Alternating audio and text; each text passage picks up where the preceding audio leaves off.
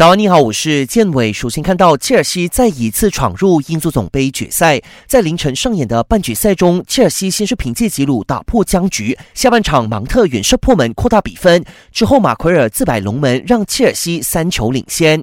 来到第八十五分钟，马歇尔帮助曼联获得一次的点球机会，费尔南德斯一蹴而就，不过已经于事无补。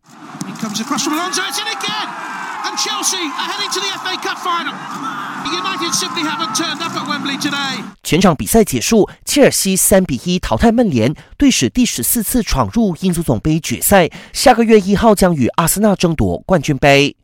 英超第三十七轮的竞争也异常激烈，热刺收获乌龙大礼，加上哈里凯恩的梅开二度，三比零力克莱斯特城，升上积分榜第六。下赛季可能还有机会踢欧联杯。